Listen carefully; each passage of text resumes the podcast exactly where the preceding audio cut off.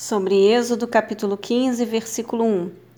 Então Moisés e todos os filhos de Israel entoaram este canto de adoração e louvor a Yahvé.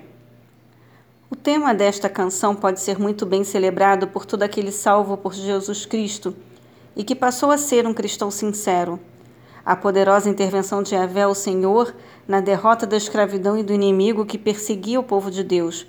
Como se fosse uma só voz, Toda a comunidade louva a Deus com grande júbilo. Versículo 24. Então o povo começou a reclamar a Moisés, inquirindo: Que haveremos de beber? Durante todo o tempo da travessia no deserto rumo à terra prometida, o povo de Israel se apressava em reclamar contra Moisés e Arão e cobrar-lhes providências cada vez que se viam diante de um obstáculo ou crise. Entretanto, eles não estavam apenas agredindo e ofendendo a Moisés como líder responsável pela missão, mas estavam questionando o poder e o cuidado de Deus.